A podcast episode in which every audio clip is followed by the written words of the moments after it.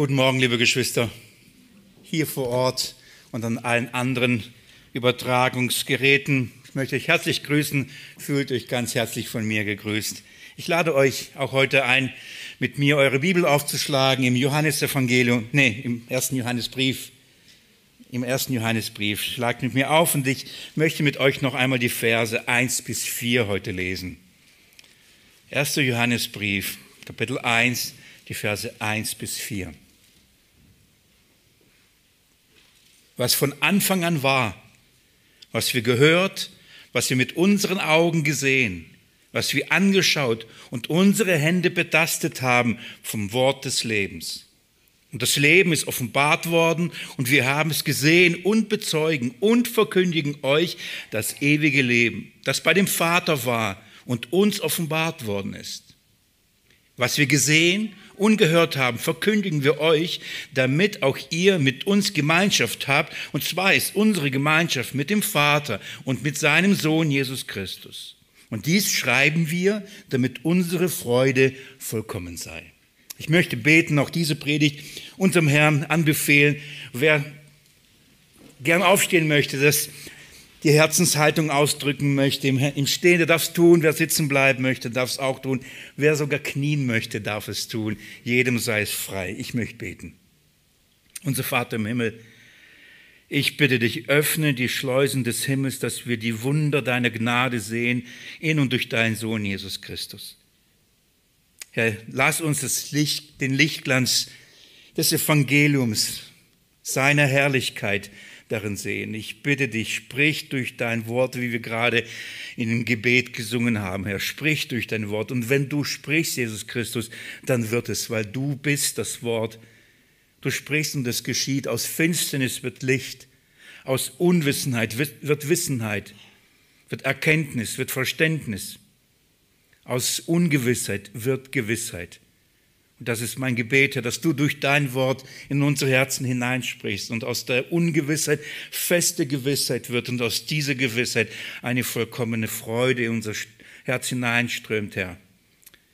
Vermagst du das durch zu schenken und ich bitte, dass uns so wie Paulus das gesagt hat, da schließe ich mich an, wir predigen uns nicht uns selbst, sondern Jesus Christus und ihn als gekreuzigt.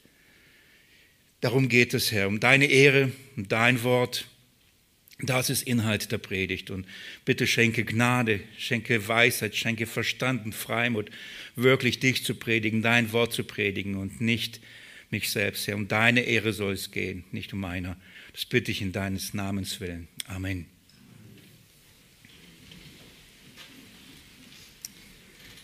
das große Anliegen, das Ziel dieses äh, Briefes, die Botschaft des Johannesbriefes. Johannes schreibt diesen Brief eben mit diesem Ziel ähm, der vollkommenen Freude in und durch die Erkenntnis des ewigen Lebens. Diese Hauptbotschaft wird in zwei Schlüsselversen aufgezeigt und zwischen diesen zwei Schlüsselversen wird das dann spiralförmig, wird es wiederholend, wird es ähm, vertiefend, immer wieder mehr, mehr erklärt und mehr erklärt und durch nicht wenige Tests wird dann die Gewissheit für die Kinder Gottes bestätigt und somit führt, äh, führen diese Tests in diesem Brief immer vertiefender, immer, immer intensiver in diese vollkommene Freude hinein. Zwei Verse, ähm, die diese die diese Klammer bilden. Das, der erste Vers ist der vierte Vers in dem Abschnitt, den ich gerade gelesen habe, Johannes 1, Vers 4. Johannes schreibt, dies schreiben wir, damit unsere Freude vollkommen sei. Das ist die Stoßrichtung, das ist die Botschaft. Darum soll es gehen. Eine vollkommene Freude. Lukas, das Musikteam, all das hat uns schon damit hineingeführt. Wir haben in den Liedern das gesungen. Ähm, es geht um diese vollkommene Freude, die wir als Kinder Gottes erfahren sollen, erfahren dürfen. Die, der zweite Schlüsselvers ist in Kapitel 5 und auch das haben wir letzten Sonntag schon gelesen, möchte aber trotzdem noch diese Klammer euch aufzeigen. In Vers 13 in Kapitel 5 desselben Briefes heißt es, dies habe ich euch geschrieben, damit ihr wisst, dass ihr ewiges Leben habt, die ihr an den Namen des Sohnes Gottes glaubt. Also das ist die Intention, darum hat Johannes diesen Brief geschrieben. Eine vollkommene Freude durch die Gewissheit des Glaubens, durch die Gewissheit des ewigen Lebens, durch die Gewissheit, durch den Glauben an Jesus Christus. Also es geht äh, dass wir eine vollkommene Freude bekommen, eben durch die Gewissheit, dass wir das ewige Leben haben. Nicht haben werden und hoffen in dem Sinne, sondern wir wissen, wir haben es. Da, wo diese Gewissheit ist, da ist vollkommene Freude. Liebe Geschwister, es ist eine so herrliche Wahrheit, eine wirklich so tiefe, herrliche Wahrheit, dass das Gottes Plan und Gottes Gedanken ist bei der Rettung des Menschen, dass er aus diesem guten Mensch rettet, dass er zu dieser vollkommenen Freude gelangt. Das ist Gottes Ziel eine vollkommene, ewige Freude seinem Volk, seinen Kindern zu schenken. Das ist, was er, das Anliegen in seinem, in all seinem Tun, in all seiner Rettung, in all seinem Plan, den er verfolgt, eine tiefe, ewige Freude uns zu schenken. Wenn Gott Menschen aus der Knechtschaft der Sünde befreit, wenn Gott Menschen aus der Knechtschaft des Teufels befreit, wenn er uns aus dem Reich der Finsternis rausholt und in das Reich des Lichts hineinversetzt, dann hat es dieses, äh, dann hat es dieses Ziel oder mit diesem, mit diesem Grund, uns eine ewige Freude zu schenken. Das ist der Plan bei der Rettung Gottes mit den Menschen. Und durch diese Freude oder durch diese Rettung, die aus der, ähm, ja, andersrum, durch die Rettung, aus der dann die Freude dann äh, herausströmt, kommt der Jubel und kommt die Anbetung. Und darüber sprachen wir schon mehrmals und das ist ein, ich sage mal, darum geht es letztendlich, Gott zu verherrlichen, Gott anzubeten, ihn zu preisen. Und, und dieser ganze Jubel und die ganze Freude und die ganze Anbetung hat diese Quelle in dieser Gewissheit, ich bin von ihm gerettet. Der Jubel und die Dankbarkeit kommt aus dieser Freude heraus. Und die Quelle der Freude ist die Gewissheit meines Heils. Das ist Gottes Plan. In in der letzten Predigt, letzten Sonntag, habe ich euch versucht, das anhand einiger Bibelstellen, auch im Kontext der Bibel, diesen Plan Gottes, von dieser Freude, von der ewigen Freude, euch zu entfalten. Und aus dieser ganzen Fülle, die wir in der Schrift haben, konnte ich nur ein paar erwähnen. Und ich möchte ein paar Verse zur Einleitung euch dann noch hinzufügen, dass wir mit, diesem, mit dieser Perspektive ne, in die Verse jetzt gleich mit hineingehen. Von daher darf ich euch nochmal einladen, mit mir das Buch Jesaja aufzuschlagen. Jesaja, in dem Fall jetzt Kapitel 35.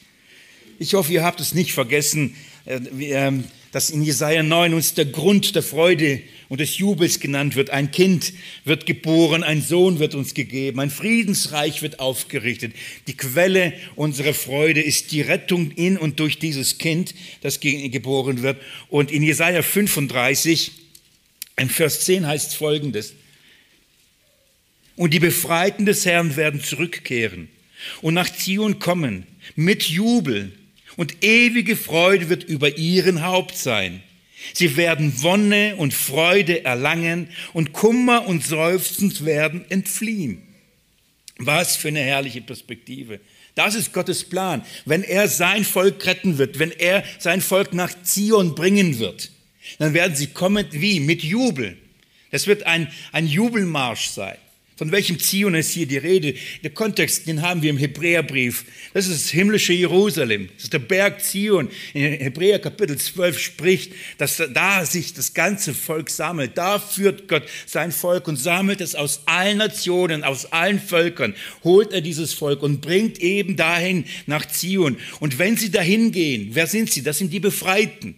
Von denen sprach ich vor, vorher. Das sind die, die Gott aus der Finsternis ins Licht bringt aus der Knechtschaft der Sünde und des Teufels in das Reich seines Sohnes Jesus Christus hineinführt. Und sie werden wie kommen? Mit Jubel. Warum? Sie werden tiefe Freude empfingen, äh, empfinden. Warum? Gott hat sie befreit. Sie wissen um ihre Befreiung. Sie wissen um ihre Rettung. Und das führt zu einem Jubelmarsch. Ja, ein herrlicher Jubelmarsch. Und dann was werden sie haben? Sie, won, sie werden Wonne und Freude erlangen und kein Kummer, kein Seufzen mehr. Das sind die herrlichen Bilder äh, und die herrlichen Verheißungen, die wir am Ende der Offenbarung haben, wo alles nicht mehr da, da, sein wird, was das alles mindern wird, weil das alles schmälern wird. Nichts wird diese vollkommene, ewige Freude mehr betrüben. Was für eine herrliche Perspektive. In Kapitel 51 wird das Gleiche nochmal gesagt, nur etwas anders und vertieft im Jesaja-Buch Kapitel 51. Schlagt mit mir diese Stelle nochmal auf in Vers 10. Jesaja 51. Habe ich Vers 10? Nee, nicht Vers 10. Ich, Jesaja 51, ich lese ab Vers 1 bis 3 für die Technik da oben. 51, Vers 1 bis 3. Auch ein herrlicher Abschnitt. Schaut mal, was das Wort Gottes hier sagt. Hört auf mich, die ihr die nach der Gerechtigkeit nachjagt, die ihr den Herrn sucht. All die, die vor Gott gerecht werden wollen, die nach dieser Gerechtigkeit Gottes jagen und sie erlangen wollen. Das sind die Menschen, die, die für Gott gerecht stehen wollen. So all die, die äh, nach dem den Herrn sucht, die, die nach dem Herrn fragt. All die Suchenden, all die Bittenden, schaut mal, was ihnen gesagt wird. Blickt hin auf den Felsen, aus dem ihr gehauen und auf den Brunnenschacht, aus dem ihr gegraben seid. Schaut, woher ihr kommt. So interessant. Und was sollen wir, äh, was ist dieser Felsen? Was ist dieser Schacht? Schaut mal Vers 2. Blickt hin auf Abraham, euren Vater, und auf Sarah, die euch geboren hat. Denn ich rief ihn als einen Einzelnen und ich segnete ihn und mehrte ihn. Schaut auf Abraham. Warum sagt das Gott durch Jesaja? Was, wohin sollen wir hin? All die nach der Gerechtigkeit Gottes sich sehnen, die die Gerechtigkeit vor Gott erlangen wollen. All die, die, die Gott nahen wollen und ihn suchen. Wie sollen sie ihn finden? Worauf sollen sie schauen? Auf Abraham. Wie hat Abraham die Gerechtigkeit Gottes erlangt? Wie bekam er? Wie bekam Sarah Nachkommenschaft, das zahlreicher als alle Sterne? Durch Glauben. Durch Glauben. Und darum sagt, blickt und schaut, wie im Glauben. Und jetzt wird uns der Inhalt des Glaubens gegeben, Vers 3. Denn der Herr tröstet Zion, tröstet alle seine Trümmerstätten. Und er macht seine Wüste wieder äh, wie Eden und seine Steppe wie den Garten des Herrn.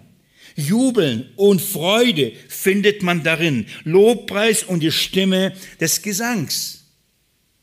Wenn man das erkennt, wenn man da nach Zion so in dieser Weise kommt, nämlich wie Abraham und all seine Nachkommen aus Glauben, was wir glauben, das werde ich gleich euch noch kurz zeigen, aber dann ist, ist es der Ort, das ist der Garten Eden, das ist das Paradies. Und was ist, ähm, wie wird es dort sein? Jubel und Freude. Keine Trauer, Jubel und Freude. Der Trost Gottes in Jubel und Freude und dann Lobpreis und die Stimmen des Gesangs. Das ist Anbetung. Voller Freude, voller Jubel. Man kann nicht schweigen, man muss singen, man muss preisen, man muss Gott Danke sagen. Zum Preis und Ruhm seiner Herrlichkeit. In der Prophet Jeremia, und das ist noch eine weitere Stelle, Jeremia 31, äh, Vers 7, gibt uns auch in, in gleicher Weise bestätigt es diese Wahrheit. Jeremia 31, Vers 7. Da heißt es, denn so spricht der Herr, jubelt über Jakob mit Freuden und jauchzt über das Haupt der Nationen. Verkündigt, Lob singt und sprecht. Gerettet hat der Herr sein Volk, den Rest Israels. Das ist der Grund des Jubels, das ist der Grund der Freude. Gott hat sein Volk gerettet, den Rest Israels, den Überrest.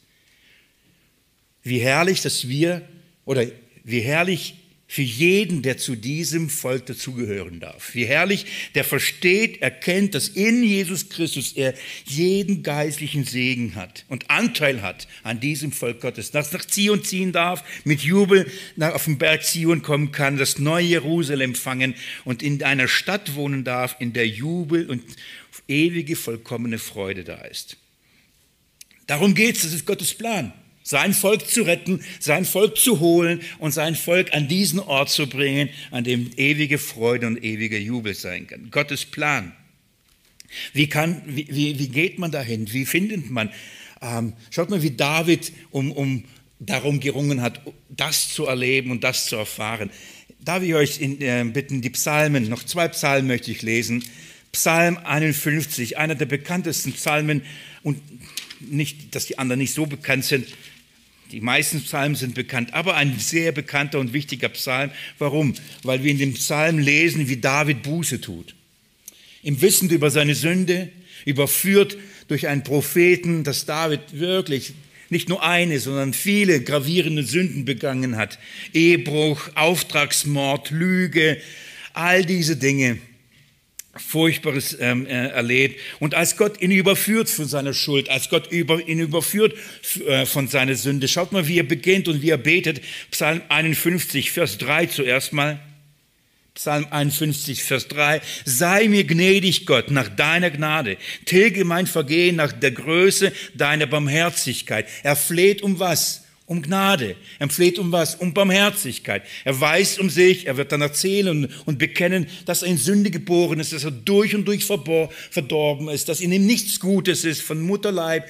Ein ehrliches Bekenntnis, in mir ist nichts. Und darum fleht David allein auf, und beruft sich auf die Gnade und Barmherzigkeit Gottes. Er sagt sogar so weit in Vers 18, denn du hast keine Lust an Schlachtopfern, sonst gebe ich es. Brandopfer gefällt dir nicht.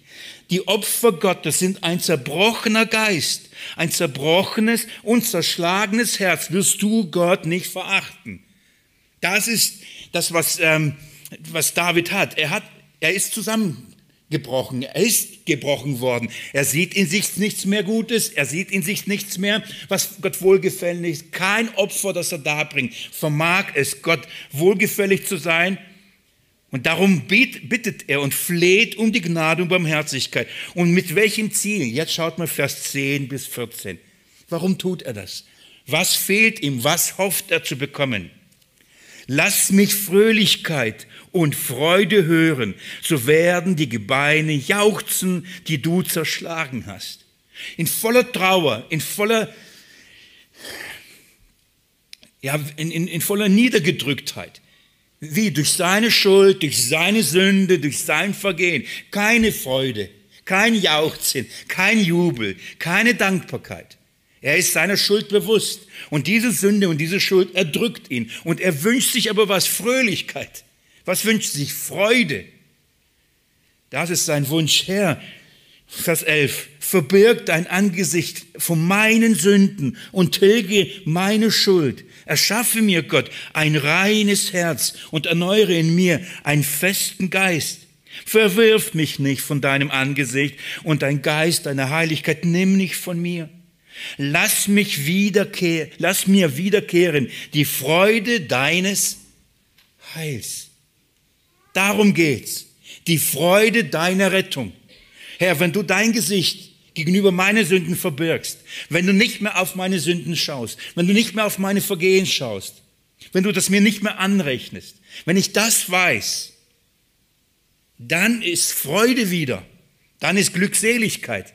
Das ist, worauf, wonach David sich so gesehnt hat, wieder diese Freude in und an Gott zu haben. Und er weiß, es gibt nur einen Weg. Gott wird, es kann nur dann geschehen, wenn er meine Sünden nicht mehr anschaut. Wenn meine Sünden getilgt sind. Und er weiß es, ich kann durch kein Opfer, nichts, was ich tun kann, kann diese Sünden tilgen. Es muss etwas anderes geben, dass Gott nicht mehr mich verurteilt. Und aber wenn er es nicht mehr tut, dann ewige, herrliche, vollkommene Freude. Danach sehnt sich David. Gott offenbart ihm. David glaubt und rechnet und, und ringt und hofft allein auf die Gnade, die in den offenbarten Christus, der auf seinem Thron äh, setzen wird, der ein, einer seiner Nachkommen sein wird. Diese Perspektive und mit dieser Perspektive ähm, geht es um die Freude des Heils. Die, die Gebeine, die so, so voller Trauer und, und niedergedrückt sind, die werden dann sich freuen. Wir werden wirklich zu einer vollkommenen Freude dann gelangen, wenn wir eine vollkommene, eine wirkliche Gewissheit haben, Gott schaut unsere Sünden nicht mehr an. Er verbirgt sein Angesicht vor unseren Sünden. Uns ist vergeben.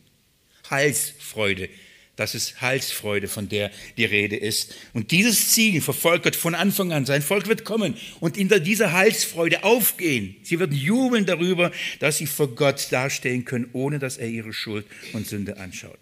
Ein Psalm noch. Ein Psalm, Psalm 100. Ein herrlicher Psalm. Kurzer, aber das ist nicht weniger herrlich. Von daher möchte ich ihn komplett lesen. Fünf Verse. Ein guter Psalm auswendig zu lernen und immer wieder ihn zu beten. Nicht so in der Tradition hauptsächlich runtergebetet, sondern wirklich mit einem glaubenden und ähm, ja, Herzen. Schaut mal, da heißt es, Jauchzt dem Herrn alle Welt. Jauchzt dem Herrn alle Welt. Alle sind dazu aufgerufen. Liebe Geschwister, ich habe das den letzten Sonntag schon betont und gesagt, die Heilsfreude ist nicht nur einem exklusiven Club der Heiligen geschenkt. Es ist nicht etwas, was nur einige erfahren und darin ihre Glückseligkeit haben und die anderen sind beneiden und sagen, ja gut, der hat eine besondere Offenbarung gehabt oder ist besonders heilig oder besonders fromm. Nein, Heilsfreude, das Jauchzen in dem Herrn ist aller Welt geschenkt, ist aller Welt angeboten, jedem angeboten. Jeder darf diese Freude empfangen und, und in dieser Freude leben. Jauchzt dem Herrn alle Welt. Und jetzt schaut mal, dient dem Herrn mit Freuden.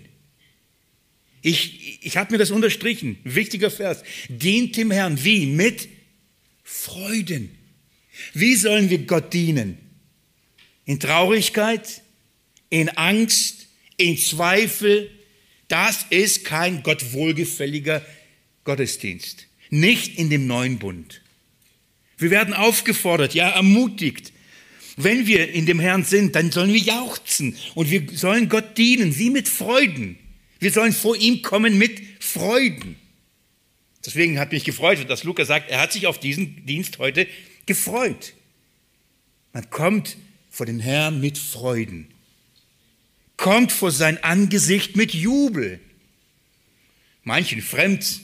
Das hat nichts mit Charismatik zu tun, das hat nicht mit Exzentrik zu tun. Man kann auch im Inneren sich freuen, ohne Luftsprünge machen zu müssen. Aber es geht darum, wir sollen Gott dienen. Das ist Gottes Plan. Dient dem Herrn. Wie? Mit Freuden. Aber wie kann ich mit Freuden dienen, wenn Sünde und Last und Schuld mich bedrückt? Ich kann nur Gott dienen, wenn ich weiß, da ist keine Schuld, wenn ich weiß, es ist Vergebung. Dann kann ich Gott mit Freuden dienen. Vers 3, erkennt, darum geht's, Erkenntnis, Verständnis bekommen. Erkennt, dass der Herr Gott ist. Er hat uns gemacht und nicht wir selbst. Sein Volk und die Herde seiner Weide. Er ist es, der das macht. Er macht uns. Er hat uns zu seinem Volk gemacht. Nicht, ich habe mich entschlossen, ich will zu Gottes Volk gehören. Durch Beschneidung, durchs Gesetz, was auch immer. Nein, er hat mich zu seinem Volk gemacht. Und wenn er spricht, wenn spricht er an, jauchzt dem Herrn alle Welt. Das, dieses Angebot gilt nicht dem Volk Israel, gilt nur dem Volk Juden gilt dem wahren Israel, dem wahren, dem neuen Jerusalem. Alle werden eingeladen, an dieser Freude teilzuhaben. Vers 4. Zieht in seine Tore mit Dank. Es gibt sogar ein Lied. Kommt in sein Tor mit. Ja, irgendwie so ähnlich. Alfred wird es besser singen können. Deswegen werde ich es wieder schweigen. Zieht in seine Tore mit Dank, in seine Vorhöfe mit Lobgesang, preist ihn, dankt seinem Namen. Und jetzt schaut mal warum. Denn gut ist der Herr, seine Gnade ist ewig. Gut ist der Herr. Denn seine Gnade ist nicht zeitlich, seine Gnade ist nicht begrenzt. Seine Gnade gilt wem? Alle Welt und seine Gnade gilt immer und ewig. Das ist der Grund unserer Freude. Das ist Heilsgewissheit. Das ist Heilssicherheit. Das ist Heilsfreude und sie wird allen angeboten. Und zwar wem? Und seine Treue von Generation zu Generation. Nicht nur eine Generation darf das erleben, die nächste darf es auch und die übernächste darf es auch. Alle Generationen, alle Menschen, alle Völker sollen Anteil haben an diesem Plan, an diesem Ziel, an dieser Mission Gottes. Menschen, sein Volk in eine ewige Freude hineinzuführen. Darum schreibt Paulus in seinem Brief am Ende von der Entfaltung des Evangeliums im Römerbrief, Römer Kapitel 15, Römer Kapitel 15, Vers 13. Und damit schließe ich die, die Wiederholung und das abholen und wir gehen in die Verse hinein. Römer Kapitel 15, fast am Ende seines Briefes. So ein herrlicher Vers, lohnenswert, es nochmal zu lesen. Mit diesem Wunsch legen wir gleich die ersten vier Verse des ersten Johannesbriefs aus. Schaut mal, was er da schreibt. Vers 13. Der Gott der Hoffnung aber erfülle euch mit aller Freude und mit allem Frieden im Glauben, damit ihr überreich seid in der Hoffnung durch die Kraft des Heiligen Geistes. Das ist sein Wunsch, nachdem er dieses Evangelium entfaltet hat. Im Römerbrief von Christus sagt, das soll diese Hoffnung, die uns nicht zu Schanden werden lässt. Und diese Hoffnung, diese, das ist kein Vermuten, das ist eine Gewissheit. Darum werden wir daran auch nicht zu Schanden. Und er redet davon und sagt, aus dieser Hoffnung heraus sollen wir erfüllt werden. Wir sollen voll werden von der Freude Gottes und mit dem Frieden Gottes. Es ist Frieden zwischen Gott und mir. Und das soll voll in unserem Herzen werden. Es, die, die Freude darüber soll groß werden. Und zwar wie? Im Glauben. Im Glauben. Durch den Heiligen Geist. Das ist so mein Wunsch, so mein Gebet, dass der Herr genau das tut dass er uns durch seinen Geist diesen Glauben schenkt, dass wir diese Dinge wissen können, gewiss sein können, dass es Auswirkungen hat, dass in unserem Herzen tiefe Freude und tiefe Friede hineinkommt. Und dass wir aus, dies, aus dieser Gewissheit heraus wirklich in sein Tor einziehen. Tag für Tag, Sonntag für Sonntag einziehen und so Gott dienen. Nicht eine Last, nicht ich muss, nicht eine Mühe, aus Freuden. Herr, ich komme gerne. Ich komme mit Freuden, weil ich will, weil ich Freude und Lust daran habe und nicht, weil ich muss. Gehen wir zum Johannesbrief. Das, diese Stoßrichtung, dieses Anliegen hat der Apostel, haben, hat nicht nur der Apostel, dieses Anliegen haben alle Apostel. Mit, mit, mit dem Apostel Paulus, das ist das Anliegen des Apostel Johannes. Und nicht nur des Apostel Johannes, aller Apostel außer Judas Iskariot. All diese Apostel haben die, diese Wahrheit erkannt. Sie wurden, ihnen, sie wurden gewiss. Sie wurden des ewigen Lebens und der Sicherheit und der Rettung in Jesus Christus, der Vergebung ihrer Sünden. Sie wurden so davon überführt und sie wurden so gewiss, dass dieser Jesus das ewige Leben ist und dass sie ihn haben und darum ewiges Leben haben, dass sie aus dieser Gewissheit heraus, alle Apostel außer Judas, in eine vollkommene Freude hineingegangen sind. Sie, sie haben das erlebt. Und weil sie so voller Freude waren und über, in dieser Erkenntnis wollten sie diese Freude teilen. Das war der Grund, warum sie gepredigt haben. Das war der Grund, warum sie geschrieben haben. Sie wollten, dass auch andere, und zwar alle Welt, Anteil an dieser Freude haben. Das ist das Anliegen. Und dieses Anliegen packt ähm, ähm, der Johannes in die ersten vier Verse. Wenn, wenn ihr es nochmal überfliegt oder nochmal im Ohr habt, dann äh, beginnt Johannes nicht so, dass er sagt, was ich von, an, äh, was von Anfang an war und was ich gesehen und was ich mit, unseren, mit meinen Augen. Er redet nicht von ich, ich, ich, sondern er redet von wir. Aber das sind nicht wir. Denn wir waren nicht von Anfang an da. Und wir haben nicht gesehen, wir haben nicht betastet, wir haben nicht geschaut, das haben wir nicht. Aber er redet wir, wir, wir. Wer sind diese wir? Er redet von den Aposteln. Sie haben etwas gesehen, sie haben etwas geschaut, sie haben etwas betastet, sie sind zu einer Gewissheit gelangt und somit zu einer vollkommenen Freude gelangt. Und sie wollen, dass wir die gleiche Gewissheit und die gleiche Freude haben wie die Apostel ist es uns bewusst klar, dass wir die gleiche Erfahrung haben sollen, die gleiche Erfahrung, die die Apostel hatten. Wir sollen die gleiche Gewissheit und die gleiche Freude erfahren, die die Apostel erfahren. Darum, das ist der Dienst der Apostel gewesen. Und darum schreibt Johannes diesen Brief und redet, sagt, wir, wir, wir. Und dann sagt er, und dies schreiben wir, damit unsere Freude vollkommen, nicht, dass wir in die gleiche Freude hineingehen wie der Apostel. Was für ein was für ein Privileg, was für ein Angebot. Johannes schreibt also diesen Brief mit diesem Ziel, ähm, während die ersten Verse in gewisser Weise eine Hinführung zu, zu diesem Weg und zu diesem Test führt, die uns eine Gewissheit bringt, ähm, sind, wird, wird zugleich aber in diesen ersten Versen auch ein, ein Weg uns vorgezeichnet. Der, der, der erste Abschnitt, der uns zeigt, wie wir wirklich zu einer Gewissheit gelangen können und somit zu einer wirklich vollkommenen Freude. Uns wird hier ein Weg angeboten, nicht nur angeboten, ein Weg gezeigt, warum wir wirklich gewiss sein können. Drei Dinge, drei, drei Verse, äh, in denen uns so ein Dreierschritt ein Weg gezeigt wird. Der erste ähm, äh, Grund, warum wir gewiss sein können und somit zu dieser vollkommenen Freude gelangen, äh, der erste Grund liegt in den Zeugen, in den Zeugen des Wortes des Lebens. Das ist der erste Grund. Das, somit ist es der erste Einstieg in das. Es gibt Zeugen, die das bezeugen. Und darum können wir auch sicher sein und gewiss sein, dass es wahr ist. Es ist, der erste ist, wir müssen uns mit diesen Zeugen uns kurz beschäftigen. Der zweite Grund ist, es, es liegt in der Verkündigung des offenbarten ewigen Lebens. Die, die Zeugen haben es nicht nur erlebt, diese Zeugen wiederum haben es verkündigt. Und darum können wir gewiss sein. Die Verkündigung kommt von den Zeugen, nicht von irgendjemandem, nicht von Gnostikern, nicht von irgendwelchen Leuten, die eine Vision hatten, die eine Idee haben, die an einer anderen Religion dazugehören, die einen anderen Christus predigen. Die Quelle der Verkündigung, die Autorität dieser Verkündigung kommt von den Zeugen. Und wer sind diese Zeugen? Das sind die Apostel. Eine apostolische Verkündigung. Das ist der Grund der Gewissheit, dass das, was wir hier lesen, dass es wahr ist. Und dass wir wirklich Gewissheit bekommen können, weil wir wissen, woher es kommt. Wer sagt es hier eigentlich? Wer bezeugt es hier eigentlich? Wer verkündigt diese Botschaft? Warum ist sie glaubwürdig? Und der dritte Grund, wie wir in diese Gewissheit hineinkommen, das hat was mit der Gemeinschaft, mit dem Vater und mit dem Sohn zu tun. Das ist das Ziel der Verkündigung, damit wir, damit ihr mit uns Gemeinschaft habt. Was bedeutet das?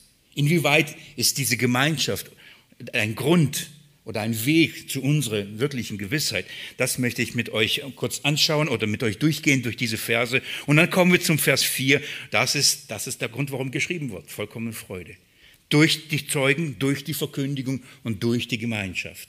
Das ist der Weg zu der Gewissheit und zu der vollkommenen Freude. Also Punkt 1, die Gewissheit. Punkt 1, die Gewissheit beziehungsweise Punkt 1, die Gewissheit durch die Zeugen des Wortes des Lebens. Ein unerwarteter Einstieg, oder? Kennt man die anderen Briefe des Neuen Testaments, findet man außer dem Hebräerbrief Apostel Paulus, Jesu Christi zum Beispiel oder Judas und so weiter. Aber hier steigen wir ein und Johannes steigt hoch ein. Er erzählt nichts von sich erstmal, indirekt, ähm, doch tut es, aber er redet jetzt nicht ich, Johannes, und dann so wie wir halt die Einstiege kennen, ein sehr ungewöhnlicher, kein typischer Briefkopf, den wir haben. Ich habe mir gedacht, er steigt einfach hoch ein. Innerlich dachte ich, will lernen mehr von ihm. Ja, nicht so viele Einleitungen, direkt reinsteigen, hoch anfangen. Und das macht Johannes. Äh, ihm ist es gegeben, ist auch ein Apostel. Ihm ist es gegeben, dass er so anfangen kann. Er beginnt so ähnlich wie im Hebräerbrief, nämlich bei Jesus Christus selbst, der von Anfang an war, der durch ihn alles offenbart worden ist. Und so beginnt Johannes auch in ähnlicher Weise. Er beginnt sehr hoch an, beginnt bei dem Wort des Lebens. Letztendlich beginnt er bei Jesus Christus selbst. Er beginnt bei dem Anfang. Es heißt, was von Anfang an war. Von welchem Anfang ist hier die Rede? Warum beginnt er so? Natürlich, man beginnt bei dem Anfang. Man muss bei dem Anfang beginnen. Wenn man prüfen will, ist es wahr? Wenn man prüfen will, kann ich dessen sicher sein? Ist es wirklich glaubwürdig? Dann muss man zurückgehen. Man muss an den Anfang gehen. Und das macht Johannes. Um uns eine Gewissheit zu geben, sagt er, wir müssen bei anfangen. Denn nochmal, es sind viele da zur Zeit, äh, zu dem Zeitpunkt, als Johannes diesen Brief schrieb, das ist am Ende seines Lebens. Da sind viele falsche Brüder in, in der Gemeinde hineingekommen, sind aufgestanden und sind auch rausgegangen und sie viele behaupten, viele reden und erzählen und predigen Christus, einen Christus, predigen ein Evangelium. Doch all das bringt keine Gewissheit, all das bringt keine Sicherheit. Und sie predigen einen falschen Christus und ein falsches Evangelium. Und Johannes sagt, wenn wir nicht an den Anfang gehen und wenn wir nicht das glauben, was von Anfang an war, dann gibt es keine Gewissheit und dann gibt es keinen vollkommenen Frieden. Wir müssen an das glauben, was von Anfang an als Grundlage gelegt worden ist. Das ist entscheidend und darum führt er uns an den Anfang. An welchen Anfang? Von welchem Anfang ist hier die Rede? In seinem Evangelium beginnt ja ähnlich, oder? Johannes 1, Vers 1, Samuel hat uns da schon mit hineingenommen in, diesen Brief, äh, in dieses Evangelium, in den Anfang. Da heißt es, im Anfang schuf Gott Himmel und Erde. So beginnt das Johannesevangelium. Das ist aber nicht das Gleiche. Johannes redet hier nicht von dem gleichen Anfang. Im Johannesevangelium geht er zurück und zwar in den Anfang, in dem das Wort Gottes alles geschaffen hat, nämlich die erste Schöpfung. Und dann geht er hin und sagt, dieses Schöpfung, Schöpfungswort, das die ganze Schöpfung gemacht hat, wurde Fleisch und wohnte unter uns. Also Jesus Christus ist der Schöpfer und er war in dem Anfang, das heißt, als der Anfang gemacht war, war Jesus schon dabei und hat es gemacht. Darum heißt im Anfang, nicht am Anfang. Jesus war in diesem Anfang, war schon längst da und hat diesen Anfang gemacht. So beginnt Johannes in seinem Evangelium, um zu zeigen, so, wir müssen bei der Schöpfung äh, anfangen. Und dieses Schöpferwort ist Jesus Christus. Johannes macht hier das aber etwas anderes. Er sagt, was von Anfang an war. Hier geht er nicht zurück zu der ersten Schöpfung, hier geht er zurück zu der zweiten Schöpfung. Hier geht er zu, nicht zu, ähm, hier geht er zu der Menschwerdung Jesu. Hier geht, er beginnt hier nicht in 1. Mose 1, Vers 1. So, hier, hier beginnt er nämlich von den Tagen, von denen sie von Anfang an dabei waren. Denn das, was er macht, er gibt ein Zeugnis zur Gewissheit unserer Rettung in Jesus Christus. Und er sagt, wir waren von Anfang an dabei. Sie waren nicht bei der Schöpfung dabei. Sie waren nicht äh, bei der Erschaffung der Welt dabei. Aber wann waren sie dabei? Als eine neue Schöpfung geschaffen worden ist. Nämlich als Gottes Wort, als Gott, Gottes Wort, Mensch wurde, Mensch, Menschensohn wurde und eine neue Schöpfung in und durch den Tod und die Auferstehung erschaffen wurde. Da sagt Johannes, da waren wir dabei. Und das ist wichtig, da beginnt er, und das ist die Grundlage zur Gewissheit, wir wissen, von was wir reden. Wir haben nicht irgendeine Erscheinung, irgendeine Vision, wir folgen nicht unseren Gedanken, unseren Vorstellungen, irgendwelchen religiösen Strömungen und Ideen. Wir waren von Anfang an, als es losging, wir waren dabei, wir sind Augenzeugen. Darum sind wir glaubwürdig. Und deswegen ist wichtig, dass ihr dabei bleibt und nicht weggeht von dem. Dass ihr nichts anderem glaubt, sondern nur das glaubt, was wir gesehen und was wir verkündigen haben, verkündigt haben. Denn nur da gibt es Erkenntnis und nur da gibt es Frieden und Freude. Das ist so wichtig. Darum beginnt er hier. Also, obwohl er nichts von sich persönlich redet, redet er von sich als Apostel und sagt, wir waren von Anfang an dabei. Ich möchte euch das kurz zeigen. Geht mal ins Markus-Evangelium, das wir doch so intensiv studiert haben. Markus Kapitel 1. Wie beginnen die Evangelien? Ich möchte euch nur ein Beispiel wiedergeben, indem ich euch das zeige, wie das Markus-Evangelium beginnt. Das könnten wir in jedem anderen Evangelium auch, aber hier kennen wir es. Markus 1, Vers 1 heißt, Anfang des Evangeliums Jesu Christi, des Sohnes Gottes so beginnt er das. Anfang des Evangeliums. Wenn Johannes sagt, was von Anfang an war, dann meint er diesen Anfang. Beginn des Evangeliums. Das heißt, an dem Zeitpunkt, als Jesus Mensch wurde und das Evangelium offenbart wurde, das Evangelium uns gepredigt wurde. Schaut mal in Kapitel ähm, 3, Vers 13. Jesus tritt auf. Wie beginnt das Evangelium, fast alle äh, oder alle beginnen mit dem Auftreten des Johannes. Johannes kommt und sagt, das ist er. Und dann unmittelbar danach, was macht Jesus? Dient er drei, drei Jahre und dann am Ende sagt er, okay, du bist ein Apostel, du bist ein Apostel, du und du sollst hingehen und jetzt das weiterführen. Beruft er am Ende seines Dienstes die Apostel? Nein, er beruft am Anfang, gleich am Anfang, beruft er die zwölf. Warum? Schaut mal Kapitel 3, Vers 13. Und er steigt auf den Berg und ruft sie äh, zu sich, die er wollte. Und sie kamen zu ihm und er äh, berief zwölf, damit sie bei ihm seien. Warum? Warum mussten sie bei ihm sein? Sie müssen alles von Anfang an erleben. Warum? Weil sie sollen von Anfang an seine Zeugen sein. Glaubwürdige Zeugen. Sie waren von Anfang an, waren sie dabei. Wenn Johannes also sagt, was, im, was am Anfang war, dann sagt er, wir waren von Anfang an dabei. Wir wissen, von was wir reden. Ihr könnt uns wirklich glauben, wir wissen, von was wir reden. Also es ist ein Bezeugen. Geht mit mir in Johannes Kapitel 15, Johannes Evangelium, Kapitel 15. Vers 27.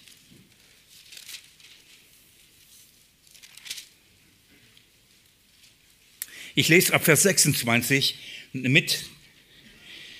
Ab Vers 26 heißt, wenn der Beistand gekommen ist, den ich, von, äh, den ich euch vom dem Vater senden werde, den Geist der Wahrheit, der von dem Vater ausgeht, so wird der von mir zeugen. Und jetzt, aber auch ihr zeugt, weil ihr von Anfang an bei mir seid.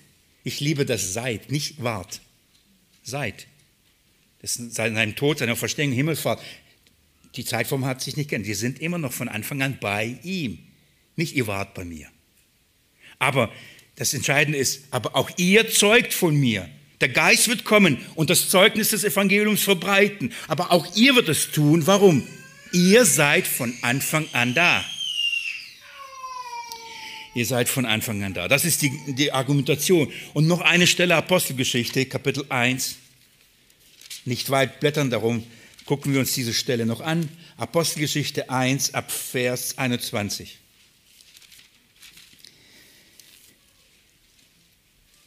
Der Geist kommt, das ist Apostelgeschichte, und befähigt die Apostel zu diesem Zeugnis des Evangeliums. Aber einer fehlt, oder? Zwölf wurden berufen, einer, ja Judas, ist nicht mehr dabei. Jesus hat bezeugt, dass er wusste, dass er wer es ist und dass er kein echter äh, war. Und ähm, dann heißt es Vers 21, Petrus steht auf und sagt Folgendes. Es muss nun von den Männern, die mit uns gewesen sind, in aller Zeit, in welcher der Herr Jesus bei uns ein- und ausging, angefangen von der Taufe des Johannes bis zu dem Tag, an dem er aus hinweg aufgenommen wurde, von diesem muss ein, einer Zeuge seiner Auferstehung mit uns werden. Das ist der Anfang. Das ist, was am Anfang war. Diese Zeugen, wir waren Zeugen. Angefangen von der Taufe, da hat Gott Jesus bestätigt und gesagt, das ist mein lieber Sohn, an dem ich Wohlgefallen gefallen, gefunden habe. Auf ihn hört. Und dann bis zu seiner Himmelfahrt von Gott aufgenommen und bestätigt. Und Johannes sagt, oder die Apostel sagen, einer, er muss das alles erlebt haben. Nur der kann wahrhaftig ein Zeuge davon sein. Gehen wir zurück zum, zum, zum Johannes, zum ersten Johannesbrief. Das meint Johannes und damit beginnt er und schreibt, was von Anfang an war. Jetzt wissen wir, liebe Geschwister, nur, nur so viel, das wird wichtig sein. Warum? Weil der Brief beginnt nicht nur so, die ganze Argumentation. Später werden Johannes darüber reden und sagen, das Gebot, das wir von Anfang an bekommen haben. Wenn wir darüber nachdenken, welches Gebot haben wir von Anfang an bekommen, dann müssen wir dieses von Anfang an uns anschauen. Dann muss es klar sein. Von welchem Anfang ist die Rede? Also, und dann wissen wir auch, von welchem Gebot die Rede ist, das wir halten sollen. Ja, aber dazu später im Laufe der Auslegung mehr und ich hoffe auch es besser zu erklären, damit ihr versteht, was ich damit meine. Aber an dieser Stelle erst einmal so viel, was von Anfang an war. Was war von Anfang an? Schaut mal, also was wir gehört, was wir mit unseren Augen gesehen, was wir angeschaut und unsere Hände betastet haben vom Wort des Lebens. Das war von Anfang an. Was war am Anfang? Wir haben es gehört. Ah, von Anfang an haben wir es gehört, nicht mittendrin, nicht am Ende oder von irgendjemand. Wir haben es gehört. Von wem haben Sie es gehört? Vom Wort des Lebens. Sie haben nicht nur etwas über das Wort des Lebens, wie wir heute, Sie haben das Wort des Lebens gehört. Erinnert ihr euch, als alle weggegangen seid, sind, und Jesus sagt, wollt ihr auch gehen? Und was sagt Petrus? Wohin sollen wir gehen? Denn du hast Worte des Lebens. Und wir haben erkannt und geglaubt, dass du der Heilige Gottes bist. Wohin du hast Worte des Lebens. Und Johannes sagt, wir haben sie gehört, die Worte des Lebens. Wie sollen wir, sie, wie sollen wir weggehen? Wir wissen, wer es ist. Wir sind glaubwürdig. Wir haben diese Worte aus seinem Mund gehört. Es geht um die Glaubwürdigkeit dessen, was er bezeugt. Es geht um die Glaubwürdigkeit des Evangeliums. Keine Gnostik, keine besondere Eingebung. Nein, es, es wurde offenbart, das Wort, und sie haben selbst, sie haben es gehört. Darum geht es. Sie haben selbst alles gehört, was Jesus gelehrt hatte. Sie haben gehört, was er gepredigt hatte. Sie haben gehört, was er gebetet hatte. Sie haben es gehört. Und wenn Sie uns weitergeben und davon reden und uns dieses Geheimnis oder diese Kostbarkeit des Evangeliums weitergeben und aufgeschrieben haben und wir es als Bibel vor uns haben, dann können wir sagen, es ist direkt aus der Quelle. Es ist glaubwürdig, weil es kommt direkt aus erster Hand. Die Bibel wird heute so angegriffen, wie schon lange nicht mehr. Die Glaubwürdigkeit der Schrift. Nicht in dem Sinne, dass, dass die Prediger und Lehrer und, und, und sogenannte Christen sagen, das ist nicht mehr Gottes Wort. Sie sagen, ja, aber es gibt noch andere Quellen. Andere Quellen, von denen wir Offenbarung bekommen, Gewissheit bekommen, Freude bekommen, sonst etwas bekommen. Das ist, was sie geschrieben haben. Und dies haben wir geschrieben, verkündigt und geschrieben. Das ist die Quelle. Denn sie wissen, was Jesus gesagt hatte. Sie waren nämlich dabei. Ihr versteht, warum das so wichtig ist? Damit ich zur Gewissheit gelange. Damit ich sage, ja, stimmt das, stimmt es nicht, äh, äh, ist unser Fehler eingeschlichen oder vielleicht. Nein, hier reden welche, die selbst mit je, dies von Jesus gehört haben. Ich möchte euch drei Beispiele geben, drei herrliche Beispiele, was, Jesus, was sie von Jesus gehört haben. Natürlich, wir können jetzt das sechs Jahre wieder wiederholen und die Evangelien wieder durcharbeiten. Darum ist es so wichtig. Was hat Jesus alles erzählt? Sie haben es ja dann aufgeschrieben. Das sind Worte Jesu gewesen. Ich möchte aber drei Beispiele geben, und zwar aus diesem so wichtigen und zentralen Abschnitt im Johannesevangelium, Kapitel 13 bis 17. Was haben Sie gehört? Dass sie uns geschrieben haben, damit unsere Freude völlig sei. Was haben sie gehört, dass unsere Gewissheit unseres ewigen Lebens so sicher ist, dass wir nicht zweifeln? Was haben sie eigentlich von Jesus gehört? Ich gebe euch drei Beispiele aus dem Johannesevangelium. Kapitel 13 beginnt so, ich steige schon hinein, da werde ich da nicht viel, nicht lange bleiben. Es beginnt so, dass ähm, vom Abendmahl, Jesus gürtet sich, um ihnen die Füße zu waschen und ich muss aber schneller blättern. Jetzt 13. Schaut mal, Vers 1 heißt, vor dem Passafest aber, als Jesus wusste, dass er, dass seine Stunde gekommen war, aus dieser Welt zum Vater hinzugehen. Da er die Seinen, die in der Welt waren, geliebt hatte, liebt er sie bis ans Ende. So beginnt der Abschnitt. Alles, was jetzt kommt, alles, was jetzt Jesus sagt und tut und macht, die ganze intensive Unterweisung, bevor er zum Vater gehen wird und sie ihn nicht mehr so sehen, wie sie ihn gesehen haben. Dient dem Ziel, dass sie bis zum Schluss wissen, sie sind von ihm geliebt. Das ist das Ziel. Alles, was jetzt kommt, die Unterweisung, ich liebe euch. Wie wichtig ist das für unsere Gewissheit? Wir sind von Gott geliebt. Schaut mal in, in Kapitel 15, das erste Beispiel. Kapitel 15. Ich lese euch Vers 11 erst zuerst. Dies habe ich zu euch geredet, damit meine Freude in euch sei und eure Freude völlig werde. Das, was Jesus da ihnen gesagt hat, hat ein Ziel gehabt, damit ihr meine Freude bekommt. Gewaltig, oder? Und da, mit welchem Ziel? Damit eure Freude völlig, vollkommen der Grund, warum Jesus das sagt, was er da sagt, und ich zeige euch, was er da gesagt hat, hat ein Ziel. Sie sollen eine vollkommene Freude bekommen.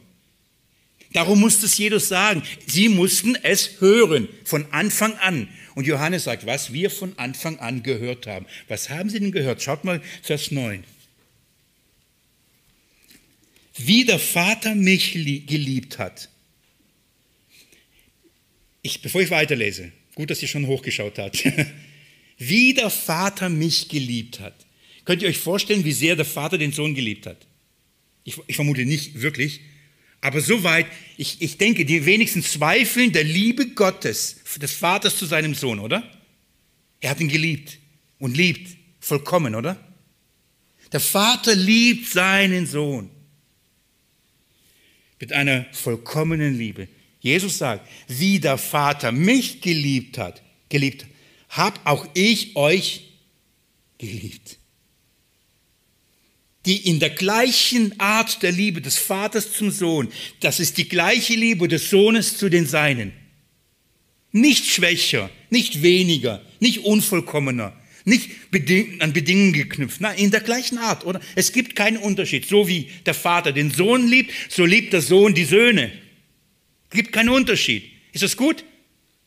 Wenn ich das weiß, wenn ich dessen gewiss bin und ich weiß, ich bin vom Vater, von Jesus genauso geliebt wie vom Vater, Jesus vom Vater, gibt es einen Grund zu zweifeln dann an, an seiner Zuneigung zu mir? Nein, dann kommt natürlich was auf? Eine vollkommene Freude. Das ist das Erste. Und Jesus sagt, dies habe ich zu euch geredet, damit ihr wisst, ich liebe euch genauso, wie der Vater mich geliebt hat. Deswegen sage ich es, damit eure Freude so wie meine ist. Ich freue mich über die Liebe des Vaters zu mir. Ihr sollt euch freuen über die, meine Liebe zu euch. Er redet und sagt weiter, und das wird dann im Brief deutlich. Lass mich Vers 10 nochmal lesen. Wenn ihr meine Gebote haltet, so werdet ihr, werdet in meiner Liebe bleiben. Und jetzt verstehen wir, warum Johannes so viel dann auf seine Gebote in dem Brief eingeht.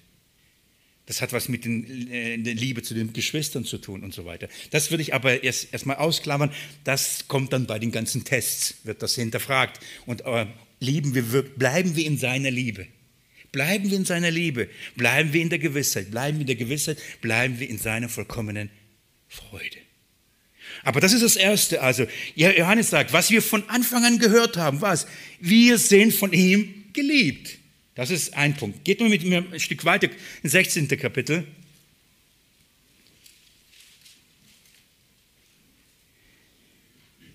Schaut mal, Vers, ich lese euch wieder etwas an, Vers 24.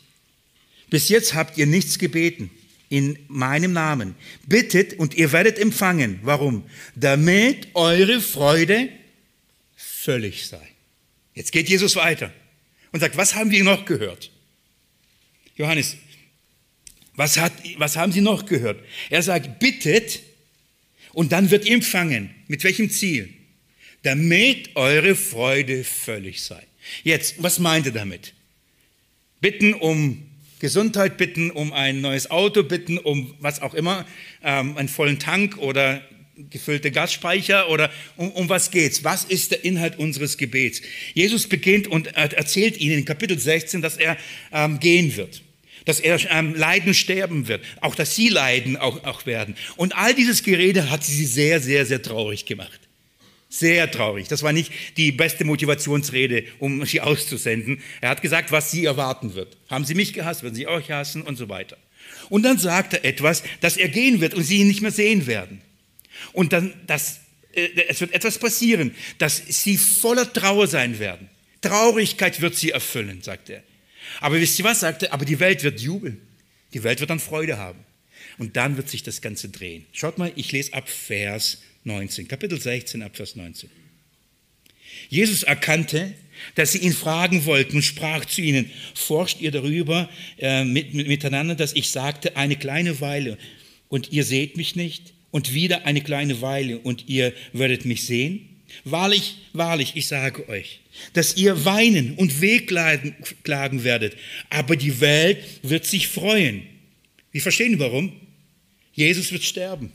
Er wird nicht mehr da sein. Sie werden sich zerstreuen und werden sich alle fragen, war's das? Wir haben unsere ganze Hoffnung doch auf ihn gesetzt. Er, er, es war doch der Messias, es war doch der Erlöser. Er soll doch uns retten. Und auf einmal wird vor ihren Augen so sein, als ob sich alles aufgelöst hat. Schlimme Niederlage. Die Welt hat gewonnen. Kein Sieg, keine Freiheit, kein Frieden, keine Rettung. Die, die Emmaus-Jünger sagten, und wir haben all unsere Hoffnung auf ihn gesetzt. Und auf einmal, und dann werden sie traurig. Und dann sagt Jesus Folgendes. Die Welt wird jubeln, freuen, sagen, endlich haben wir los. Schaut mal, was Jesus dann sagt. Vers 20. Ihr werdet Traurigkeit, am Ende von Vers 20, ihr werdet traurig sein. Aber eure Traurigkeit wird sich zu Freude, wird zu Freude werden.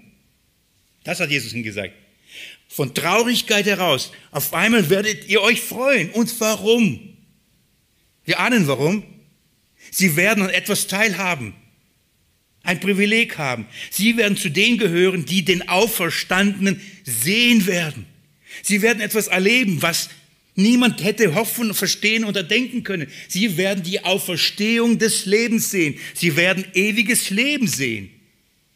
Das Wort wird wahr, es wird sich erfüllen. Jesus wird aus den Toten auferstehen. Und dann wird Folgendes passieren. Aus ihrer Traurigkeit, wenn sie das erleben, wenn sie das sehen, wenn sie das berühren, wird auf einmal Freude. Sie werden durchdrehen. Du bist doch nicht tot. Du lebst. Aus Traurigkeit wird auf einmal Freude. Warum? Sie werden die Auferstehung kennenlernen. Sie werden das neue Leben kennenlernen. Und somit die Erlösung der Sünden kennenlernen. Und aus der Traurigkeit wird Freude werden. Das hat Jesus ihnen verheißen. Er hat es versprochen. Johannes sagt, was wir von Anfang gehört haben, das gehört dazu. Schaut mal, er vergleicht das, und das ist ein herrliches Bild, Vers 21, mit der Geburt eines Kindes. Ich habe versprochen, auf das Thema der Geburt nicht zu tief einzugehen, deswegen lese ich nur hier, was Jesus sagt. Die Frau hat Traurigkeit, wenn sie gebärt, weil ihre Stunde gekommen ist. Wenn sie aber das Kind geboren hat, gedenkt sie nicht mehr der Bedrängnis, um der Freude willen, dass ein Mensch in die Welt geboren ist. Auch ihr nun habt jetzt zwar Traurigkeit, aber ich werde euch wiedersehen. Und euer Herz wird sich freuen. Und eure Freude nimmt niemand von euch ich werde euch wiedersehen. Und wenn wir uns wiedersehen, dann werdet ihr euch wirklich freuen.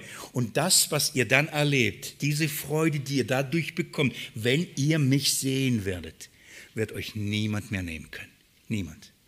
Das ist ein Versprechen. Das hatten sie gehört. Johannes hat es gehört. Nicht nur gehört, sie haben es erlebt. Sie haben das hier erlebt. Schönes Bild, oder? Durch Bedrängnis, durch Traurigkeit, das heißt durch Schmerzen, und Leid muss ein neues, muss eine neue Geburt stattfinden. Was glauben wir, wird das mit geistlichen Dingen sein? Werden wir so einfach so durchschlüpfen in, die, in das neue Leben ohne Leid, ohne, ohne, ohne Bedrängnis? Denn durch Bedrängnisse müssen wir in das Reich Gottes hineingehen, oder? Durch Traurigkeit. Wer mit Tränen sät, wird mit Freunden ernten. Das ist der Weg in das Reich der Himmel. Aber dann, wenn die man geht und man geht, man sucht nach der Gerechtigkeit des Herrn mit Betrübnis. Man sucht den Herrn mit, mit Traurigkeit über sich, über die Sünde, über das, über die Verlorenheit. Und dann geschieht Wiedergeburt, dann geschieht neues Leben, dann geschieht ein Tag und dann denkt man nicht mehr an diesen Weg und dann freut man sich, neues Leben, eine neue Schöpfung. Dann sagt man nicht, oh, es war schön, neue, neue Wiedergeburt, aber boah, das war aber schlimm und hätte ich bloß das nicht durchgemacht, oder? Ich, ich kann es bezeugen und ich, dieses Zeugnis kenne ich von vielen. Wenn man zurück an die Bedrängnisse denkt, sagt man nicht, oh, ich hätte sie gern wieder. Aber man sagt, ich will sie nicht missen, weil ich weiß, wohin sie mich gebracht haben, nämlich zu der vollkommenen Freude, zu einer Gemeinschaft mit dem Vater und dem Sohn, zu einer tiefen Erkenntnis des Sohnes und des Evangeliums. Man gedenkt es nicht mehr, man weiß, was man jetzt hat. Und diese Freude ist vollkommen. Und dann sagt er, Vers 24, lest mit mir, bis jetzt habt ihr nichts gebeten in meinem Namen. Bittet und ihr werdet empfangen, damit eure Freude völlig sei. Von was redet er? Was sollen wir bitten? Was sollen wir bitten, damit wir es bekommen? Die Gewissheit, neues Leben. Die Gewissheit einer Geburt, Wiedergeburt.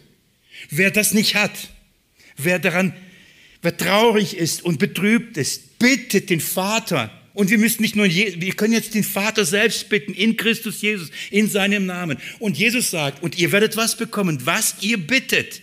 Warum? Wer die Gerechtigkeit in Jesus haben möchte, wer das neue Leben, die Ewigkeit, das, die Gewissheit des ewigen Lebens haben möchte, er darf bitten und er wird bekommen. Warum? Damit er völlige Freude bekommt. Ich lese weiter, Vers 25. Dies habe ich in Bildern zu euch geredet. Nein, ich lese 26. An jedem Tag werdet ihr bitten in meinem Namen. Und ich sage nicht, dass ich den Vater für euch bitten werde, denn der Vater selbst hat euch lieb. Dass ich weiß, ich bin von Gott geliebt. Und wenn Gott mich liebt, darf ich zu ihm kommen und sagen, Papa, bitte gib unser Vater im Himmel. Wir dürfen so beten. Tiefe, vollkommene Freude. Wir dürfen bitten. Schnell noch zu Kapitel 17. Lest mal mit mir Vers 13. Das gewaltige hohe priesterliche Gebet. Ich habe euch in der Auslegung der Evangelien schon darauf hingewiesen und ihr habt wahrscheinlich selbst beobachtet, wir haben nicht viele Gebete Jesu, oder? Überliefert. Wir wissen, dass er gebetet hat, viel gebetet hat. Wir wissen nicht viel, was er gebetet hat. Aber was er gebetet hat oder was wir wissen sollen, dass er gebetet wurde uns überliefert. Oder er hat so laut gebetet, dass sie es hören könnten. Sie haben es gehört, was er gebetet hat. In Gethsemane haben sie es gehört. Warum? Damit wir es wissen. Die haben, er hat dieses Gebet gebetet. Warum? Damit, damit wir wissen. Schaut mal, Vers 13, so formuliert er es, Jesus. Jetzt aber komme ich zu dir und dies rede ich in der Welt, damit sie meine Freude völlig in sich haben. Ich bete das in der Welt, das heißt vor ihnen, sichtbar und hörbar. Ich will, dass sie meine Freude völlig haben. Ich will, dass sie das hören, was ich sage. Und wenn sie es hören, zu einer Gewissheit gelangen und somit zu einer Freude kommen. Ich will, dass sie das wissen, Papa, was zwischen uns abgemacht ist. Ich will wissen, was ich dich gebeten habe. Liebe Geschwister, wenn der Sohn den Vater was bittet, wird der Vater ihm etwas ausschlagen? Nee, oder? Wenn der Sohn sagt, Papa, ich will, dann sagt der Papa nicht, du aber trotziges Kind. Der Papa sagt gerne, weil ich dich liebe. Jesus bittet in diesem Gebet für die Seinen. Und wisst ihr, was er bittet? Drei Dinge. Bewahrung, er bittet Heiligung und er bittet Verherrlichung. Und das sagt der Papa, ich will, dass das passiert. Ich will, dass sie bewahrt werden bis ans Ende. Ich will, dass sie geheiligt werden, um am Ende anzukommen. Und ich will, dass sie verherrlicht werden. Ich zeige euch das ganz kurz. Schaut mal in Kapitel 17, nur als Beispiel. Vers 11. Und ich bin nicht mehr in der Welt. Und diese sind in der Welt. In der Welt ist nicht so einfach, richtig? Aber sie sind es. Wir bleiben hier solange bis er uns nicht holt. Wir sind in der Welt und ich komme zu dir, heiliger Vater, dann bewahre sie in deinem Namen, den du mir gegeben hast. Sie haben den gleichen Namen. Bewahre sie in deinem Namen, den du mir gegeben hast, dass sie eins seien wie wir, Gemeinschaft. Dass wir eins sind mit uns, unzertrennlich. Das ist Gemeinschaft mit dem Vater und mit dem Sohn. Gemeinschaft an dem ewigen Wort, Gemeinschaft mit dem ewigen Leben, eins mit dem ewigen Leben sind. Bitte ich dich, bewahre sie, damit wir eins sind. So ein herrliches Gebet, oder? Dann sagte, als ich bei ihnen war, bewahrte ich sie in deinem Namen, den du mir gegeben hast. Und ich habe sie behütet. Und keine von ihnen ist verloren, als nur der Sohn des Verderbens. Wir wissen, dass es Judas Iskariot, damit die Schrift erfüllt würde. Ich verliere niemanden. Vater, du verlierst niemanden. Bitte bewahre sie. Wisst ihr, was das ist? Heilssicherheit. Warum hat Jesus das so laut gebetet? Damit wir eine vollkommene Freude haben. Warum? Ich weiß, wenn der, wenn der Sohn den Vater bittet, damit wir nicht verloren gehen, der Vater wird doch durch seinem Sohn diese Bitte nicht ausschlagen. Weißt du, ist, ist es dir bewusst, dass der Grund, warum du sicher bist, nicht in dir, sondern in dem Versprechen des Vaters zum Sohn liegt, ich werde keinen verlieren. In dem Gebet liegt des, Vater, des Sohnes zum Vater, bewahre sie bis zum Ende. Das ist die Grundlage unserer Sicherheit. Nicht, ob wir nicht sündig bleiben oder diese Sünde tun oder nicht tun. Nein, ihn liegt in dem Gebet Jesu für dich und für mich. Und Jesus sagt, ich habe das in der Welt gebeten, damit das hören und ihr und sich darüber freuen. Oh, je, ich bin sicher, weil Jesus für mich bittet. Oh, gut. Gewissheit. Schaut mal, was er weiter sagt. Vers 17. Heilige sie durch die Wahrheit, denn dein Wort ist die Wahrheit. Das ist das Zweite. Er bittet sie nicht nur für die Bewahrung, er bittet sie für Heiligung. Bitte, heilige sie durch das, und wie? Durch das Wort. Wenn er es gebeten hat, dass wir geheiligt werden. Warum? Denn ohne Heiligung kann man Gott nicht schauen. Die Kinder Gottes, wenn Jesus gebetet, meine, die mir gehören, die du mir aus der Welt gegeben hast, bitte heilige sie auch, damit man erkennt, dass sie meine sind. Dann wird das passieren. Niemand wird von Gott aus der Welt herausgerufen und nicht geheiligt. Das ist sein Werk an seinen Kindern, weil Jesus es gebeten hatte. Wird es passieren? Ist es gut? Er wird uns heiligen. Wie? Durch sein Wort. Darum muss man es hören, was wir von Anfang an gehört haben. Das verkündigen wir euch, das schreiben wir euch auf. Das ist die Grundlage unserer Gewissheit. Das, das Letzte, das ist so gut. Vers, Vers, Vers äh, 24. Vater, und jetzt hört mal und genießt es mit mir. Vater, ich will, dass die, welche du mir gegeben hast, auch bei mir sein, wo ich bin. Vater, ich will. Traut sich jemand von euch so zu beten? Jesus, ich will, dass du. Jesus, ich will. Wer bin ich, gell? Dass ich sage, ich will. Jesus sagt, Vater, ich will. Mein Wille geschieht. Sein Wille geschieht. Wenn er will, dass die, die der Vater ihm aus der Welt gegeben hat, bei ihm sind, werden sie dort sein? Ja. Warum? Weil Jesus es will. Vater, ich will.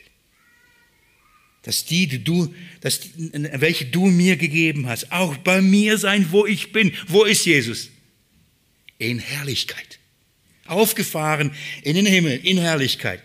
Damit sie meine Herrlichkeit schauen, die du mir gegeben hast, denn du hast mich geliebt vor Grundlegung der Welt. Das ist sein Plan, das ist sein Wille, dass wir da hineinkommen und diese Herrlichkeit schauen und jubeln einziehen, voller Freude. Geht mir jetzt schnell noch zurück zum Johannesevangelium. Das war erst, wir haben gehört. Ich werde jetzt nicht in der Intensivität noch mit euch durchgehen und Beispiele anführen. Wir haben, aber ein paar Dinge möchte ich euch noch kurz zeigen. Ich hoffe, Ihr habt noch ganz kurz die Geduld, es mit mir anzuschauen, weil das ist zu herrlich. Schaut mal, also, was von Anfang an war, wir haben es gehört, sagt Johannes. Und dann sagt er, wir haben es nicht nur gehört, wir haben es mit unseren Augen gesehen. Wir verstehen jetzt warum. Schaut mal, er sagt bitte bewusst, mit unseren Augen, nicht mit anderen Augen. Es war ihre. Johannes sagt, ich habe es mit meinen Augen gesehen. Was hat er gesehen? Sie haben das Wort des Lebens gesehen. Was bedeutet das? Sie haben gesehen, als Jesus sagte, Lazarus, steig herauf, komm heraus aus dem Grab. Und was passierte? Das Leben kam zurück. Sie haben gesehen, wie, wie, wie das Leben, das Wort des Lebens sprach und Leben wurde. Sie haben es gesehen mit eigenen Augen. Sie standen da und da. Sie haben darüber gestaunt. Wie kann es sein? Was, was für eine Vollmacht hat er in seinem Wort? Wenn er spricht, wird es, was er sagt. Sie haben es gesehen selber. Sie sind Augenzeugen. Das ist, was Jesus sagt, äh, Johannes sagt. Wir haben es mit unseren eigenen Augen gesehen. Wir haben die Wunder gesehen. Wir haben nicht nur ihn gesehen, wir haben seine Wunder gesehen. Wir haben die Verklärung gesehen auf dem Berg der Verklärung. Wir haben seine Herrlichkeit gesehen. Wir haben das ewige Leben gesehen. Wir wollten da bleiben, wir wollten nicht weggehen. Wir haben es gesehen. Darum reden wir, darum bezeugen wir. Wir haben es gesehen. Was haben Sie noch gesehen? ihm am Kreuz sterben. Sie haben es gesehen. Was haben sie noch gesehen? Das Grab ist leer. Sie haben es gesehen. Was haben sie noch gesehen? Er ist auferstanden. Er lebt und ist in den Himmel aufgefahren. Sie haben es mit ihren Augen gesehen. Darum sagen die Engel, was schaut ihr? Er wird wiederkommen, so wie ihr ihn habt sehen, in den Himmel auffahren. Sie haben es gesehen. Und ja, schaut mal, aber was er weiter sagt das, was wir mit unseren Augen gesehen, was wir angeschaut. Wieso angeschaut? Du hast doch gerade gesagt, mit unseren Augen. Eine doppelte Verstärkung. Das Wort ist hier anders. Das Wort angeschaut bedeutet betrachtet, analysiert, studiert. Wir haben es nicht nur gesehen, wir haben eine Lupe genommen und haben das ganz genau angeschaut. Wann haben Sie das getan? Zu welchem Zeitpunkt haben Sie Jesus analysiert und studiert und haben gesagt, Tatsächlich. Wann war das? Nach seiner Auferstehung. Darum schreibt er, wir haben es angeschaut und unsere Hände betastet haben. Das ist Auferstehung. Als er nämlich gestorben war und auferstanden ist und wir dachten, hey, das ist ein Geist. Oder es ist, das war's. Als er dann kam und sagte, hier bin ich, was haben sie gemacht? Sie haben ihn studiert. Und Jesus sagt, okay, komm mal her. Wisst ihr noch, wer ich bin, gell? Kennt ihr mich? Johannes, du lagst doch bei mir so immer wieder an der Brust. Du weißt, wie ich aussehe. Kennst du meine Hände? Ihr wisst, was bei der Kreuzigung passiert. Was passiert dann, wenn Nägel dahin durchgetrieben werden? Was passiert mit den Füßen, wenn Nägel hindurchgetrieben werden? Gell? Da kommen so Löcher. Kommt mal her, studiert mal. Geht mal mit mir kurz, noch das zeige ich euch, Johannes Evangelium, Kapitel 20. Johannes Evangelium, Kapitel 20. Vers 24.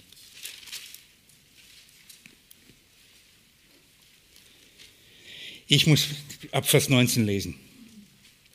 Als nun, Abend, äh, nun der Abend war an jenem Tag, dem ersten der Woche, und die Türen, wo die Jünger waren, aus Furcht der Juden, schaut mal, nicht Freude, nicht Glückseligkeit. Jesus war tot, sie haben sich äh, verkrochen, sie haben sich verschlossen. Warum? Weil sie Angst haben verschlossen waren, kam Jesus und trat in die Mitte und spricht zu ihnen was?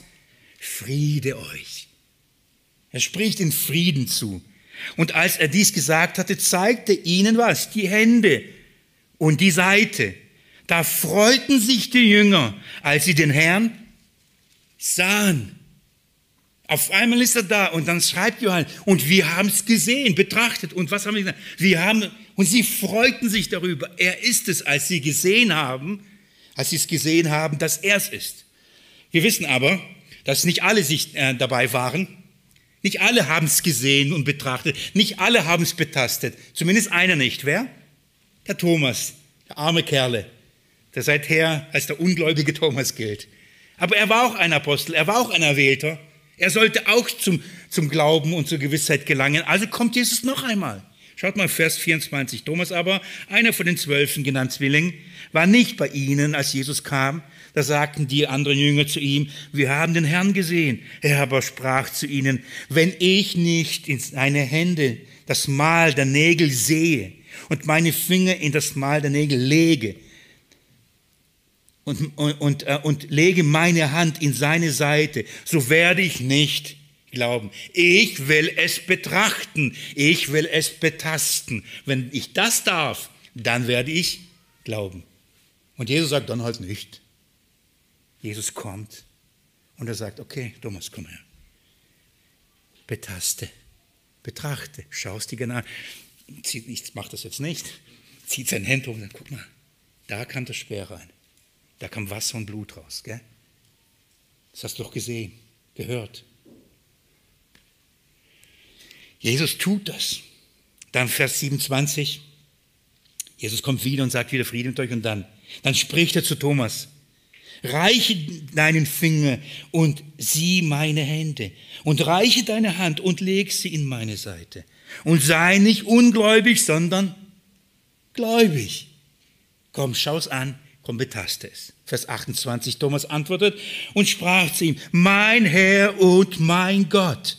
Jesus spricht zu ihm, weil du mich gesehen hast, hast du geglaubt. Glückselig, die nicht sehen und doch Du, warum durfte Thomas sehen? Warum durfte er es betasten? Wegen dir und wegen mir, für dich und für mich, damit er ein glaubwürdiger Zeuge ist, dass er sagen kann, er Herr ist auferstanden. Wahrhaftig auferstanden. Wir glauben, das ist ein Augenzeuge. Er hat es gesehen. Er hat nicht nur mit, alles mit seinen Augen gesehen, Jesus, er hat die Auferstehung gesehen. Er hat, er hat den Leib. Jesus ist nicht ein Scheinleib. Er hat keinen Scheinleib.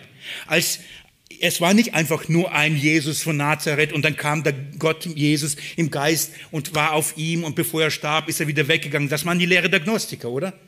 Die haben so ein kompliziertes Jesus-Gebäude aufgebaut. Ich habe euch etwas nur erzählt in der Einleitung.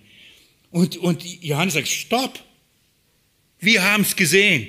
Er hatte Leib in Fleisch und Blut. Und als er auferstanden ist, hat er, er hat sogar die Nägelmale gehabt. An der Seite, an den Füßen. Wir haben es betastet. Versteht ihr, warum er das schreibt? Das ist die Grundlage unserer Gewissheit. Jesus starb, ist auferstanden. Es ist keine Geschichte, es ist keine Religion. Es ist Tatsache. Wenn wir das nicht glauben, kommen wir nicht zur Gewissheit. Wenn wir nicht zu dieser Gewissheit kommen, kommen wir nicht zu einer vollkommenen Freude. Aber die Apostel haben das erlebt. Die Apostel haben das gesehen. Die haben das Wort des Lebens erlebt. Die durften es betrachten mit einer Lupe. Ich habe mir in meine Bibel so eine Lupe hingemalt. Haben es analysiert und gesagt, doch, das ist unser Herr. Letzte Stelle und dann ist Schluss. Lukas Evangelium, die ist zu wertvoll auch wieder, sie zu übergehen. Lukas Evangelium. Das Musikteam darf sich schon gleich vorbereiten. Lukas Evangelium Kapitel 24, auch da sind wir am Ende. Da wird uns das Gleiche auch nochmal aus etwas anderer Perspektive berichtet. Und ich möchte euch Vers 39 lesen. Es ist ähnlich. Jesus kommt, die sind voll Furcht erfüllt, meinten, sie sehen einen Geist. Sie denken, das kann nicht sein, es muss ein Geist sein. Jetzt schaut mal, was passiert. Vers 38. Und er sprach zu ihnen, was seid ihr bestürzt und warum steigen Gedanken auf euch in eurem Herzen? Seht meine Hände und meine Füße. Und nebenbei, Jesus würde wirklich nicht nur angehängt, sondern würde in die Hände mit Nägeln und in die Füße mit Nägeln geschlagen. Es gibt ja solche Theorien. Aber Jesus sagt, schaut, das ist wirklich passiert. Also, seht meine Hände und meine Füße, dass ich selbst bin. Betastet mich und seht, er hat sie eingeladen und sagt, betastet mich. Nicht nur Thomas. Alle. Deswegen sagt Johannes, wir haben ihn betastet. Denkt vielleicht etwas unangenehm? Sie durften ihn wirklich alle betasten. Denn alle haben gedacht, das ist ein Geist. Und sie sind alle hin. Tatsächlich, das bist du. Betastet mich.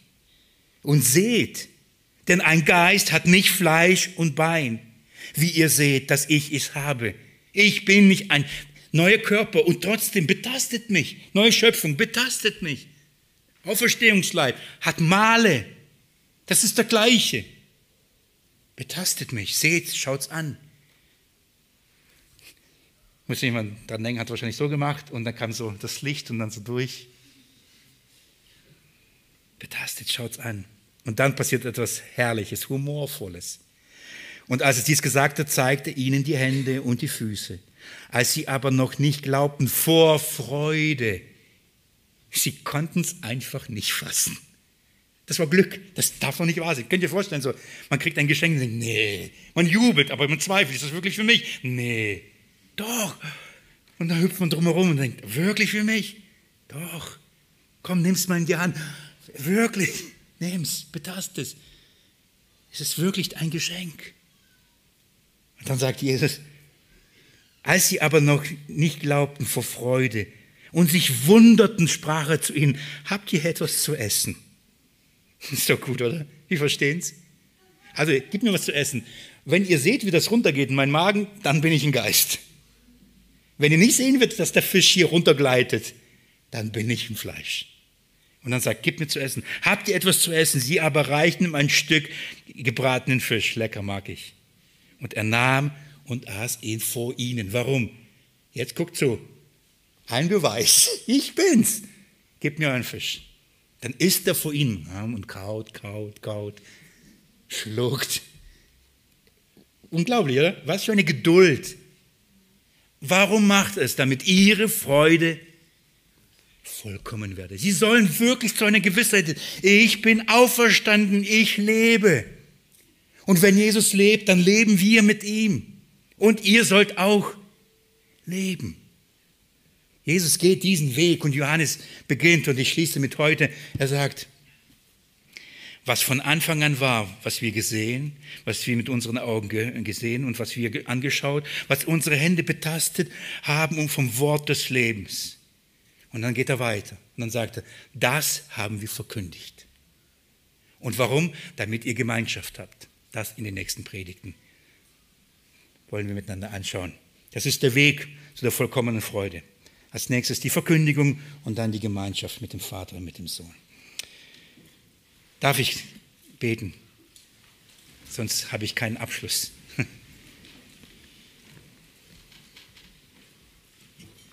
Offenbare uns, Jesus, mit all der Mühe, mit all der Geduld, die du auch den Aposteln erwiesen hast, dass wir zu einer vollkommenen Freude gelangen, zu einer vollkommenen Gewissheit. Du lebst und weil du lebst, werden auch wir leben. Amen.